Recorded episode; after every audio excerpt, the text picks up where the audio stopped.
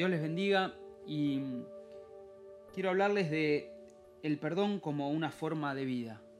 El perdón como una forma de vida. Y hay una palabra en Mateo capítulo 5, el versículo 43 y 44 que dice, ¿han oído la ley que dice, ama a tu prójimo y odia a tu enemigo? Pero yo digo, ama a tus enemigos, ora por los que te persiguen. ¿No? Y otra palabra en Mateo 7, capítulo 7, versículo 12, que dice, haz a los demás todo lo que quieras que hagan a ti, cuando habla de la regla de oro, ¿no? Dice, porque esa es la esencia de lo que se enseña en la ley y en los profetas. Y yo digo, hacer del perdón como una forma de vida porque todos los días tenemos que perdonar. Estamos todos los días eh, en roce, en contacto con situaciones, con gente. Y muchas veces, eh, mismo en nuestros matrimonios, eh, hay cosas que quedan sin resolver. Quizá muchos también desde la niñez vienen arrastrando situaciones, quizá cosas que pasaron y los marcaron en su vida.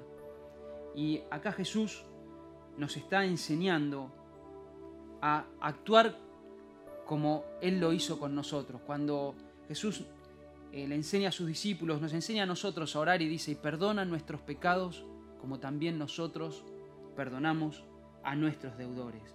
Entonces yo creo que el perdón es una práctica que debemos llevar diariamente. El perdón es algo que debemos practicar constantemente. ¿Por qué? Porque muchas veces somos, estamos sometidos a presiones y quizá empezamos a guardar rencor, empezamos a guardar en nuestros corazones cosas que nos van afectando. Y Dios una vez me habló con respecto a esto cuando estaba en casa sacando yuyos ¿no? del jardín, en una parte húmeda, en la parte sur, que es la parte más húmeda, y eh, yo muchas veces pasaba con la máquina y cortaba el pasto, pero eh, a la primera lluvia los yuyos enseguida volvían a crecer. Y me di cuenta de que hasta que no me puse a sacarlos de raíz, esos yuyos seguían creciendo. Cuando el corte era superficial, el yuyo seguía avanzando y seguía creciendo. Y la raíz cada vez era más grande. Aunque en, apariencia parecía que no había yuyo, cuando había una lluvia, automáticamente ese yuyo pequeño crecía, pero había una gran raíz debajo. Entonces cuando usaba la herramienta adecuada para meterme hasta la raíz y arrancar ese yuyo, era ahí donde eh, crecía el pasto y el, jardín quedaba de una manera decorosa, quedaba lindo, ¿no? Porque el suyo afeaba el, lugar, afeaba el jardín. Y lo mismo pasa con nosotros cuando en nuestros corazones dejamos que eso se arraigue, ¿no? Porque muchos dicen, no, el tiempo lo cura todo, no. El tiempo no lo cura, lo que hace el tiempo es empeorar las cosas. Es que nosotros reaccionemos de maneras a veces que ni siquiera las podemos controlar. ¿Por qué? Porque hay algo dentro nuestro que nunca hemos sacado, nunca hemos arrancado.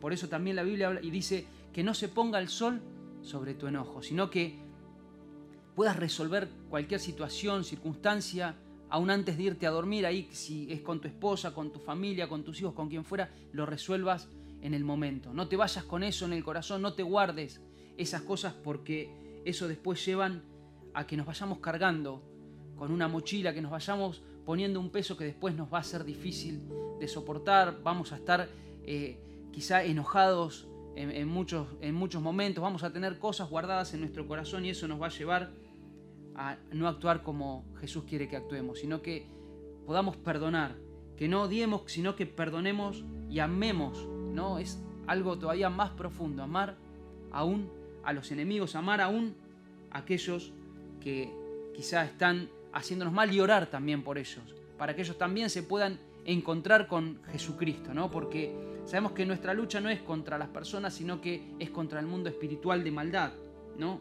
Entonces, hagamos que el amor de Dios sea notorio en nuestras vidas. ¿Para qué? Para que podamos predicarle a otros del amor, del perdón, ¿no? Porque Jesús también lo enseñó cuando un rey le perdonó una gran deuda a un siervo.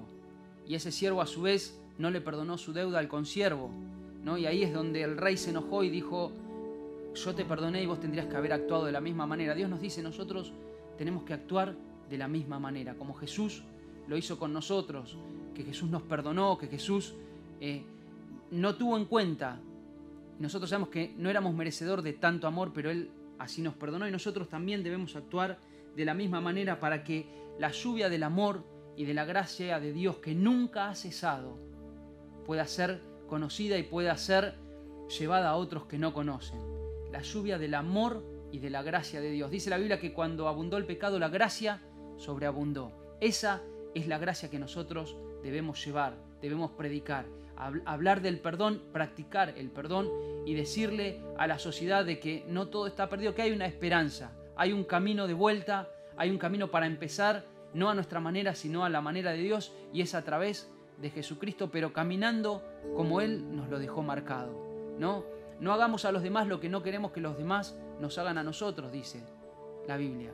Porque muchas veces actuamos de una manera eh, que ofendemos a los demás o lastimamos a los demás y no queremos después o nos sentimos mal o enseguida nos enojamos cuando alguien actúa de la misma manera que nosotros. Entonces practiquemos el amor, practiquemos el perdón.